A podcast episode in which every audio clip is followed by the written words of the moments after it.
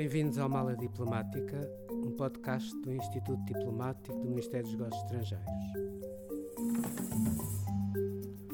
O meu nome é José de Freitas Ferraz e sou o diretor do Instituto Diplomático. Neste espaço vamos conversar com diplomatas e outras pessoas ligadas à política externa para conhecer melhor tanto as suas experiências de vida como diversos temas da política internacional.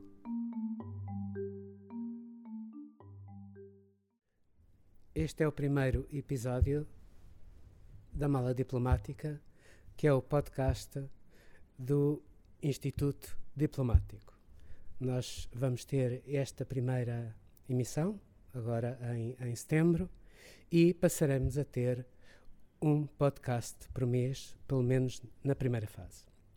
E para falar do 11 de setembro, nós temos hoje aqui connosco o embaixador Francisco Seixas da Costa, uh, que, como muitos colegas sabem, foi uh, nosso embaixador em Paris e em Brasília, foi nosso representante permanente na OSCE, na OSCE e igualmente em Nova Iorque.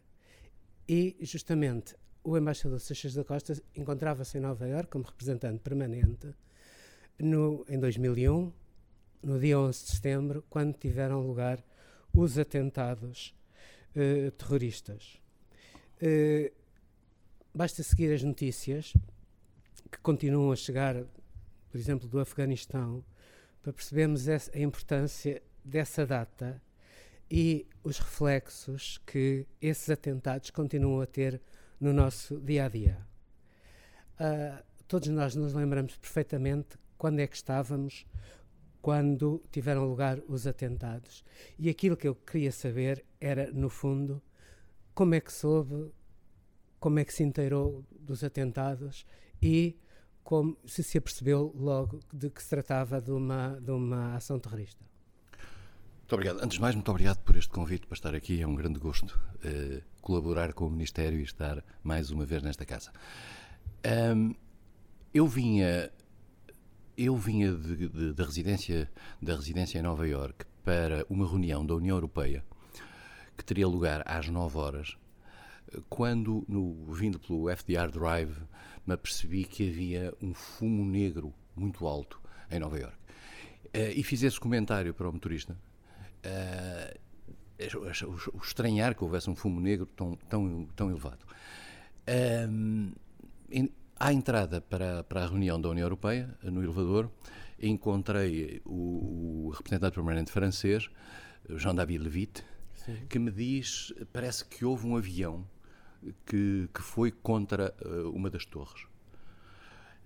Uns, umas semanas antes tinha havido, creio que em Milão, um, um pequeno avião que tinha batido contra um edifício. E, portanto, uh, a naturalidade de uma coisa destas poder acontecer é verdade. Uh, e entrou de imediato uh, o, o, embaixador britânico, curiosamente alguém mais tarde vai para o Iraque, o Jeremy Greenstock, e que diz uh, a torre está a arder, a torre já está a arder.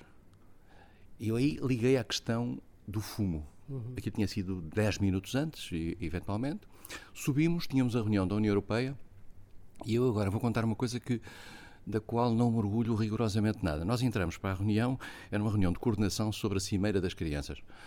Uh, fizemos a reunião, a certa altura, a meio da reunião, cinco minutos depois, aparece um funcionário no, português da, da, missão que estava ali e que me diz: o, há outro avião que bateu contra outra torre. E já se estava a ver na CNN. E nós tivemos uma hora a discutir a Cimeira das Crianças mesmo que a meio tenha chegado a notícia de que tinha caído um avião no Pentágono.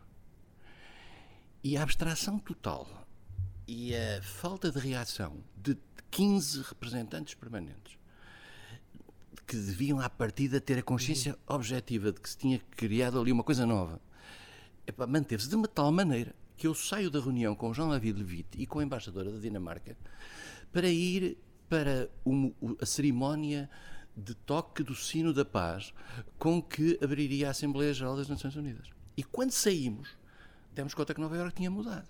E estivemos ali metidos numa redoma durante praticamente uma hora. Uhum. A presidência, que era belga, não interrompeu a reunião. nós fomos ficando preocupados com tudo aquilo, a começar a, a pensar, e de repente damos conta que o mundo, o mundo tinha mudado. Mas a reunião foi, era no mesmo sítio? Não, era em frente às Nações Unidas, ah, no edifício em frente às Nações Unidas. É, eu, eu, devo confessar que olho sempre para isto retrospectivamente para saber porquê que, porquê que nenhum de nós reagiu, porquê que nenhum de nós teve a consciência de, de, de, da importância daquilo. Uhum. Isso Uma coisa, a ver com o choque? Tem a ver com o choque, mas também tem a ver com outra coisa. Sim. Tem a ver com a noção de que as torres não caíam. Isto é, nós tínhamos a noção que aquelas torres eram inexpugnáveis. Havia um incêndio, havia corta-fogos, aquilo. Tínhamos essa noção. O, o, a queda das torres, que, que só tem lugar uh, uma hora uma hora depois, depois é uma coisa absolutamente uh, para nós surpreendente. Quer dizer, claro, pensávamos claro. que os americanos, nesta velha ideia que os americanos têm soluções para tudo, aquilo Sim. provavelmente pode ter morrido alguém, de facto deve ter morrido alguém e tal. E vou para a missão a pé. E quando chego à missão, está lá o embaixador da Islândia que vem discutir comigo a questão da rotação no UEOG, dos lugares no UEOG. Eu mando entrar, uh, de repente toca o telefone de Lisboa, alguém que me liga de Lisboa, julgo que foi do gabinete do Primeiro-Ministro, foi, foi, foi, foi, foi a, a, a, primeira ligação que, que, tivemos, depois da Presidência da República. Uh, sou interrompido duas vezes, o, o, o João Salgueiro, que era diretor político, também me liga. E eu, a certa altura, digo para o, para o embaixador da Islândia: não há condições para nós estarmos aqui a discutir as rotações no EOG. Quer dizer, não tem qualquer uhum. sentido. Uh, e é aí, no momento em que, em que epá, de repente começam a avisar que caiu uma das torres, eu vou para a sala de reuniões onde está a missão toda, uh, com gente a chorar, com, com as pessoas muito, muito comovidas, e aí há um pouco a noção de que isto mudou tudo, quer dizer, isto agora é de uma gravidade uhum. extrema, o que é que aí vem? Porque a questão é esta: nós sabemos da, da, das torres, sabemos do, do, avião no Pentágono, soubemos depois, creio que mais tarde, do outro avião na Pensilvânia, mas também não tínhamos a certeza se aquilo não era só parte de uma coisa mais complicada.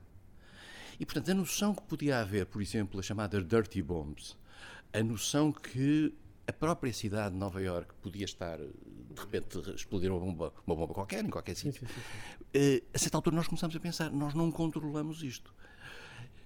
De facto, sob, sob o ponto de vista de informação, eu praticamente vi a mesma coisa que viu qualquer cidadão no mundo, porque nós víamos a CNN. Claro. Eu não vi as torres da missão, não se vê as torres. Ouviam sirenes e, e Nova York começou a mexer. Eh, as pessoas começaram na missão, começaram a ficar preocupadas. A esta altura há a indicação de que uh, Manhattan ia ficar isolado. E eu disse às pessoas que, que, que, mudassem, que mudassem fora de Manhattan para saírem, mas deixei os outros na missão. Claro. A certa altura começas a dizer as escolas vão fechar. Portanto, quem tinha filhos teve que se ir embora. Uh, a missão era muito grande, era muito grande. Na altura tinha, entre diplomatas e técnicos, tinha 19 pessoas. Uh, e, mas, mas, tudo isso a meia da tarde? Tudo é isto ainda de manhã. De manhã de tudo manhã. isto ainda de manhã. Uh, eu, eu, sei que cheguei às 7 da tarde e não tinha comido nada. Hum. Nem me dei conta, quer dizer, porque não houve almoço, não houve tempo, não houve tempo rigorosamente para nada. Depois começam a chegar umas chamadas de Lisboa mas depois houve uma quebra das comunicações com Lisboa. Porque a zona da Verizon foi, foi caiu uma parte de, das torres, eh, deram cabo das comunicações e, inclusivamente, eh, uma das últimas ligações a Lisboa é uma jornalista do Expresso eh, que diz as comunicações estão muito difíceis e eu disse-lhe, olha, vou-lhe pedir um favor, é se liga ao meu pai, que com 92 anos está sozinho e que tinha subido comigo às torres, no, quatro meses antes, com 91 anos, e estava em Vila Real, sozinho, em casa, liga ao meu pai a dizer que eu estou bem. Pronto. E depois, as, e depois as chamadas caíram. Ainda entrei em direto para um telejornal, creio que da UMA, que, que, uhum. que, que e uh, pronto, e depois ficámos um bocadinho. Tentei falar com a embaixada, com a embaixada em Washington, uh, que também sabia tanto, tanto como eu, com o consulado geral. Uh, pronto, para saber um bocadinho como é que as coisas, como é que as coisas estavam ao nível daquilo que eram as missões, uhum. as nossas missões. E as pessoas foram, foram para casa e ficámos na, na missão muito pouca gente. No final, eu lembro-me que eram havia umas horas em que, em que eu estava a atender telefonemas, eu e o Adi de Defesa e, e, já não sei quem mais estávamos a atender telefonemas. Portanto, aquilo reduziu-se. O trauma era muito grande, a, a, indecisão era muito grande, a falta de notícias era muito grande, uh, os aquilo que aparecia na, na, na imprensa era aquele choque por parte das autoridades americanas, etc. Eh, as reações de solidariedade eh, por todo uhum. lado, e nós esquecemos um pouco as Nações Unidas. Claro, claro. As Nações Unidas só voltam a nascer, digamos, no dia seguinte à, à tarde uhum. e, depois, e depois quando aquilo reabriu. Claro. Mas, relativamente aos portugueses, normalmente, quando há um atentado, quando há uma, uma situação de emergência, uh, quando há um desastre natural, das primeiras coisas que nós, quando estamos em posto, fazemos é tentar ver onde é que estão os portugueses, até porque, no fundo, é, é vital localizá-los. Normalmente é muito difícil, justamente logo a seguir a, a esses acontecimentos, porque as próprias autoridades locais uh, também têm uma ideia muito difusa do que é que está a acontecer e, portanto, não sabem tudo isso. Nós sabemos que cinco portugueses morreram nas Torres Gêmeas. É, é um bocado estranho, mas na, nas listas que foram publicadas depois e que continuam atuais, não há um único português. A imprensa portuguesa, na altura, deu o nome e a profissão de cinco portugueses, três deles, de resto, nascidos em Portugal. É provável que os outros dois tivessem nascido no, nos Estados Unidos e tivessem a, a dupla nacionalidade. Quando é, uh, normalmente, quem trataria disto seria a Embaixada, seria o Consulado-Geral.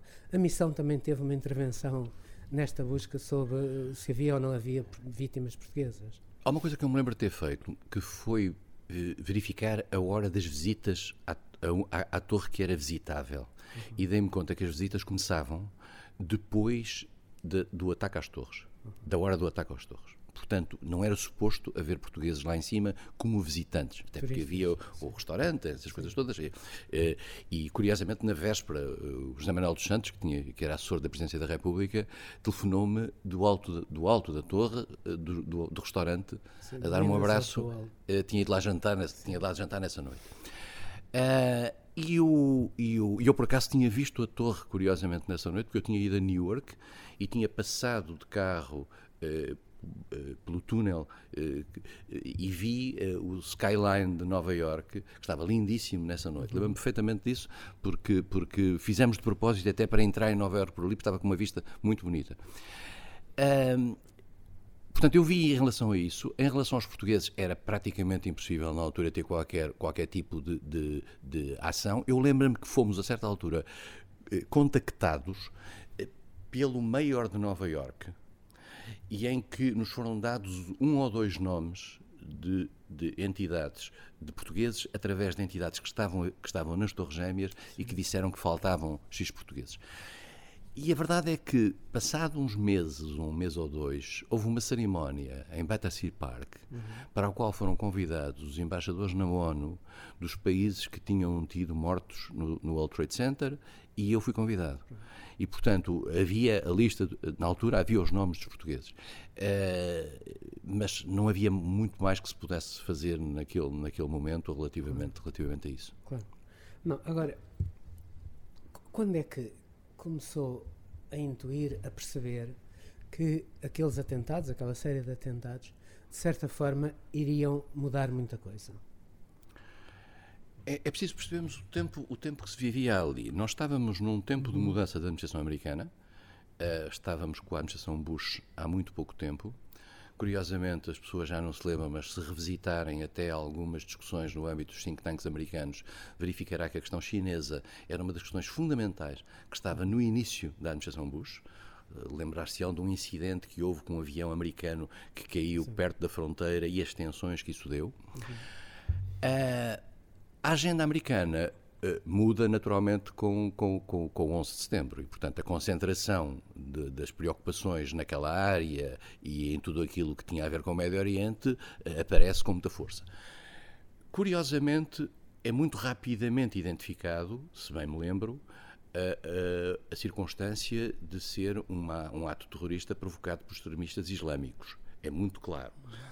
De tal maneira que Dois dias depois, sabe-se que esses extremistas, partes deles, tinham partido de Newark e parte deles tinham partido de Boston. Uhum. E tinham dormido no Westin Hotel em Boston de quinta para sexta. Eu dormi no Westin Hotel em Boston de quinta para sexta. Uhum. Eu tinha, por acaso, tinhas passado o fim de semana anterior Sim. em Boston e dormi no mesmo hotel onde, pelos vistos, estavam, estavam os terroristas que partiram de Boston, depois, dois dias depois. E, portanto, ainda andei, digamos, a fazer uma, um, uma retrospectiva mental para tentar perceber se os tinha encontrado pelo corredor, já que no bar era pouco provável, por razões religiosas. E, mas não, não consegui. Uh, e, portanto, imediatamente há um ambiente de grande hostilidade anti-árabe. E isso foi sentido nas Nações Unidas e eu lembro-me perfeitamente de ter sido aproximado pelo embaixador do Egito, mais tarde é ministro dos Negócios Estrangeiros do Egito, uh, no sentido de uh, conversar connosco um bocadinho sobre isto e sobre o, o que é que isto representava e o que é que. É preciso também percebermos que a agenda das Nações Unidas, nessa altura, estava em cima da mesa, curiosamente, a Convenção de Combate ao Terrorismo. Estava exatamente em cima da mesa nesse momento. E era um fator altamente divisivo das, discussões. Porquê? Porque isto, o, o, o debate sobre o terrorismo depois evoluiu muito, porque o terrorismo e a maneira como alguns países ocidentais olhavam para o terrorismo era uma espécie de deslegitimação dos atos tidos por eh, atos de, de, de, de, luta revolucionária, por exemplo, dos palestinianos. Uh, e a noção de que, que há terrorismo e há terrorismo, isto é, há terrorismos de maneira diferente, há terrorismos que podem ser justificáveis. O ato terrorista de tentar matar o Pinochet uh, podia ser justificável, o de, o de 37 aqui em Portugal para matar o Salazar também podia ser justificável. Há atos terroristas, de, de, particularmente aquilo que a gente aprende na, na, na, na, técnica terrorista, que é o terrorismo indiscriminado, que nunca é justificável, quer dizer, claro. portanto, o terrorismo uhum. puramente. E criou-se um ambiente em Nova Iorque muito, muito negativo, por exemplo, em relação a tudo aquilo que todas as pessoas que eram diferentes. Uh, o sentimento da diferença uhum. e, o, e, o, e, o, medo à diferença foi uma coisa extraordinária. Uhum. Uh, e os taxistas que andavam, mesmo os hindus, uh, andavam com o emblema americano para mostrar a sua solidariedade, e os restaurantes árabes deixaram de ter clientes Uh, e foi, foi eh, viu-se claramente que havia uma, uma os taxistas uh, uh, árabes com ar árabe apareciam, eram, eram rejeitados e havia um ambiente terrível. Esse ambiente, aliás, prolongou-se durante algumas semanas, porque se lembrarem bem, apareceram depois os chamados casos do antrax e os envelopes Sim. com pó branco. Sim. Isto deu um ambiente a Nova Iorque de perigo permanente. Sim. Eh, nós não sabíamos, perigo iminente, quer dizer, podia acontecer qualquer coisa, claro. tudo podia acontecer. Nós não sabíamos onde é que as coisas tinham parado, a partir do momento em que, em que há quatro atentados, nos, no, eh, digamos, eh, no, no, nos Estados Unidos, podia haver seis e podiam estar coisas montadas ainda para explodir, etc.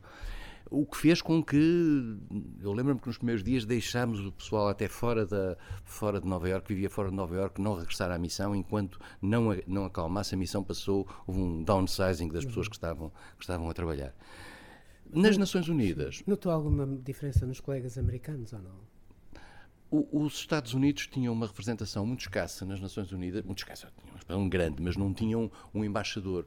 O embaixador eh, americano eh, da administração Bush, eh, John Negroponte, só aparece mais tarde. os americanos não nos, não nos contactavam, mas havia uma solidariedade muito forte por parte de toda a gente relativamente aos americanos. E mais do que isso, houve uma sessão, poucos dias depois, muito poucos dias depois, da Assembleia Geral, na qual nós fizemos intervenções.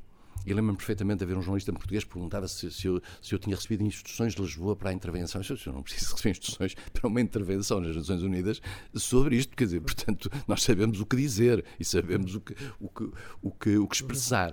Uh, Há, um, há, uma grande solidariedade, há uma, reunião, há uma reunião dos países da União Europeia, há uma, há uma declaração da União Europeia e há da nossa parte declarações nacionais eh, muito próximas. É preciso também pensarmos que esta é a altura em que na própria NATO, a própria NATO decide fazer a aplicação do artigo 5 e, e, e propor a própria, a própria aplicacação do artigo 5 neste, quadro, neste quadro. E, portanto, há um movimento muito alargado, eu ainda me estou a ver, estou-me a, estou a recordar do, do título do do, do Le Monde, nós somos todos americanos, quer dizer, portanto, eh, havia, um, havia o ambiente era, era de grande, profundíssima solidariedade eh, com uhum. os Estados Unidos. E, e esse, nas Nações Unidas, como digo, uh, eu diria que houve um, um, um apaziguamento uma, uma, por parte de, daqueles que são mais renitentes. Eu não me lembro de ouvir, ouvir os chineses ou os, ou os, uh, ou os iranianos uh, terem qualquer tipo de reação. Uhum. Uh, por parte dos países árabes, notou-se um grande afastamento uhum. pelo perigo que havia de poderem ser acusados de estar a dar cobertura àquilo que era uma ação de natureza extremista.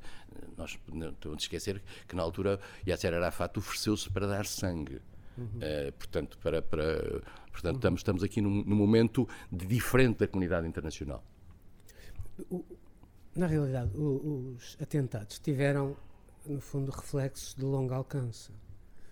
Uh, modificaram a nossa forma de viajar, por exemplo. Havia segurança já naquela altura, mas era uma segurança muito, muito difusa. Eu lembro-me, por exemplo, quando estava em Washington em posto, eu estive lá de 81 a 84, que eles tinham um sistema para nós fazermos o, o check-in ainda no passeio. Quer isto dizer, nós saíamos do carro ou do táxi com as malas e havia uma espécie de, de umas coisas portáteis eh, em que nós íamos das diferentes companhias e podíamos fazer logo ali o check-in, deixar ali as malas e, e, e, ir para o avião. Isso, isso era sobretudo visível a, em Washington. Podíamos inclusivamente no, no shuttle entre Washington e Nova York ir entrar diretamente no avião, sentávamos, deixávamos a mala, se levávamos mala, naquela coisa rolante que vai para, para o avião, e depois eles vinham, como se fosse um autocarro, durante o voo, vinham ter connosco para nós pagarmos o, o bilhete com coisa. É evidente que, que tudo isso acabou. Nos Estados Unidos houve todo um pacote legislativo enorme logo a seguir, o Patriot Act, a, a criação de, de, de, de, novas agências e de novos departamentos, o, por exemplo, o Department of Homeland Security. Sim, nasceu nessa uh, altura. Sim, o Transport Security Agency, mas também nos outros países e na União Europeia houve, digamos, uma, um maior aumento de, digamos, de legislação mais forte, inclusivamente de legislação, sobretudo nos Estados Unidos, que permite, eh, no fundo, que uh, a National Security Agency possa ouvir mensagens de uh, chamadas telefónicas e mensagens e-mails dos americanos. Isso, de certa forma, foi facilmente aceito pela, pelos americanos. Foi a questão a questão da segurança a questão da segurança passou passou claro. todas as barreiras e digamos a questão das uhum. liberdades deixou de estar na primeira linha. Eu lembro-me perfeitamente que havia houve uma discussão grande anos antes do 11 de setembro sobre a questão do racial profiling nos aeroportos e da separação das pessoas. É evidente que nesse dia, a partir desse dia, aquilo passou a ser feito claramente através da seleção das pessoas. E, portanto, eh, a segurança passou a ser imensa. Eu lembro-me de uma cena terrível uns dias, um, poucas semanas depois em que eu tive que ir já no, a Chicago e em que a certa altura uma criança passou uh, o, uh, o controle magnético Sim. e atiraram-se dois polícias para cima da criança, que tinha três anos, quer dizer, dizer me parecia um terrorista, um terrorista, as pessoas estavam obcecadas, mas não havia nenhuma reação negativa contra isso. Uhum. Há uma, uma predisposição para que as questões securitárias subissem de imediatamente de rank e as questões de liberdades não se, não se colocassem. Uh, e, e, isso foi, foi, foi muito claro. E há, de facto, como eu digo, uma, uma noção por parte daqueles que eram diferentes em termos de aspecto, e estamos a falar aí desde os indianos até, com uma, com uma exceção, dos negros. Os negros americanos tiveram nessa altura, até porque morreram muitos negros no, no, no World Trade Center, e, e, digamos, há um caráter patriótico da, da presença dos negros americanos, uhum. e há, não há nenhuma, nenhuma suspeita sobre negros oh, americanos, e há uma espécie de subida num certo ranking de apreciação dos negros nos Estados Unidos. Foi, uhum. foi muito claro, debatido, enfim, com, com, alguma, com alguma descrição, mas, mas, mas era muito claro. Uh, eu acho que mudou, mudou o mundo radicalmente, mudou a questão securitária. Mais do que isso, eh, há pontos que nós hoje até podemos analisar em termos geopolíticos importantes, que é o seguinte. Muitos países eh, que não eram necessariamente aliados dos Estados Unidos, estou-me a lembrar da Rússia, por exemplo, uhum. uh, viram-se obrigados, por um politicamente correto de resposta aos ataques terroristas, a terem uma postura muito maior, de muito maior abertura. E, por exemplo, a Rússia deixou por exemplo, que atravessassem aviões para o ataque depois mais tarde ao Afeganistão, deixou que se criasse, deixou sem qualquer reticência que se criasse uma base americana no Uzbequistão, eh, partilhou uma base no Quirguistão eh, com, com, com, com, os Estados Unidos e, portanto, há um, há um... E os Estados Unidos nisso têm aquilo que, que lhes é tradicional, que os militares chamam o explorar do sucesso. Vão avançando. E, e, avançaram até, digamos, águas territoriais russas, até ao momento em que os russos se cansaram, e esse, o primeiro cansaço é a Geórgia 2008. E, uh, e, e, portanto, há, há uma. O mundo avançou numa agenda de acompanhamento até muito tarde, muito tarde dos americanos. Quer dizer, uhum. isso, isso, isso deu, eu acho que teve o aspecto positivo de criar uma cultura comum, nomeadamente no caráter de natureza transatlântica entre os aliados dos dois lados, eh, nessa matéria. Você refere a questão da NSA e refere a questão da vigilância eletrónica. E a gente não sabe se a NSA já não ouvia antes exatamente. O que passou foi a ter legalidade para o fazer. Uh, através, através, por exemplo, do desencadear de uma palavra que imediatamente uh, consegue, consegue detectar quem é, que, quem é que estava a falar e, e uma, uma, pessoa que fala em bomba no aeroporto podia ser presa uns segundos depois, quer dizer, porque detectavam isso. Portanto, há, há essa consciência. Nos Estados Unidos, a sensação que há é que tudo aquilo que eram as reticências relativamente ao caráter intrusivo do Estado uh, de, desapareceu. Desapareceu e anulou-se completamente. E o isolacionismo aumentou ou não aumentou no seio da população americana?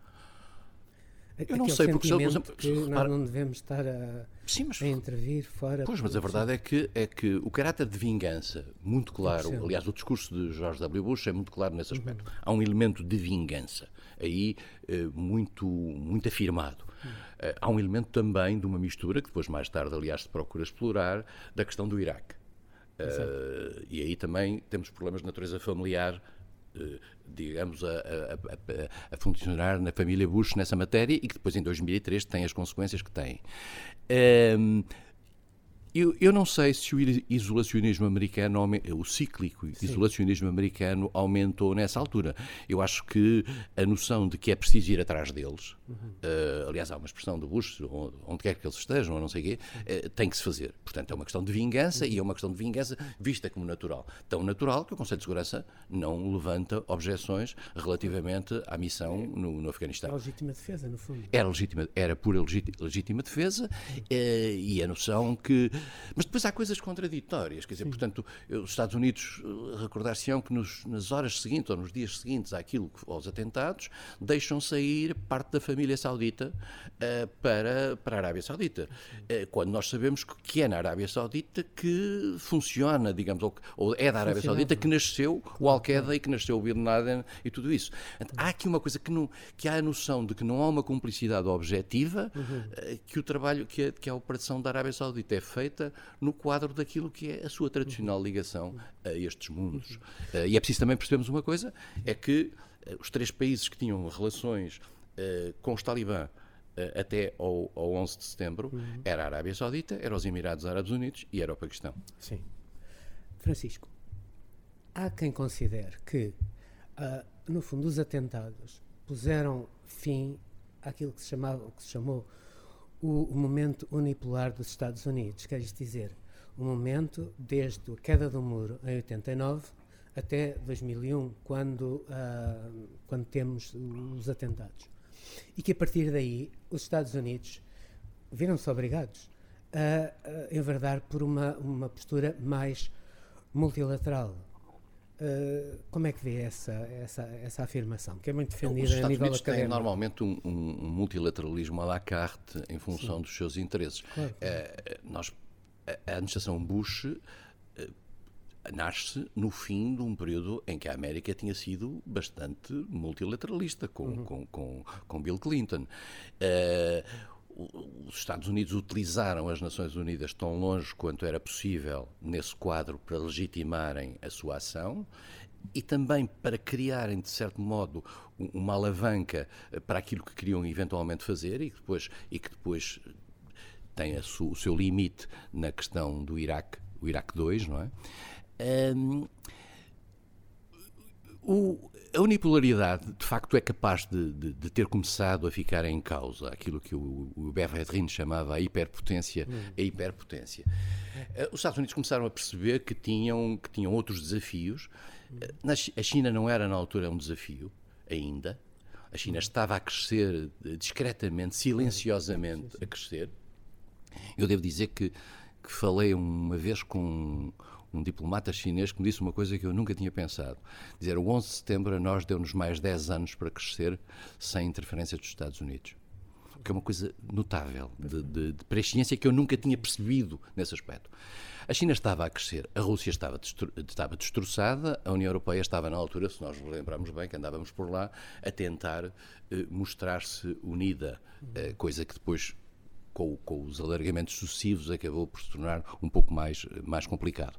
Mas os Estados Unidos ganharam, no 11 de setembro, eh, uma autoridade moral forte, eh, que se prolongou durante bastantes anos. E que pôde, eh, e que pôde, no fundo, ser confortada com o apoio aliado, quase, eu diria, quase sem reticências.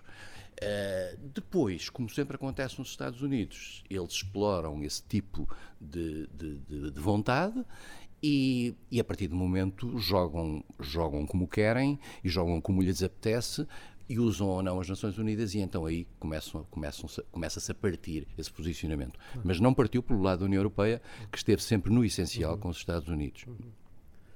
Francisco, vamos ter que continuar a viver com os reflexos do 11 de setembro. Muito obrigado. Nada, foi um gosto. Muito obrigado. Obrigado por ter ouvido este episódio da Mala Diplomática, um podcast do Instituto Diplomático do Ministério dos Negócios Estrangeiros. Siga-nos no Spotify, no YouTube do Ministério e no portal do Instituto Diplomático.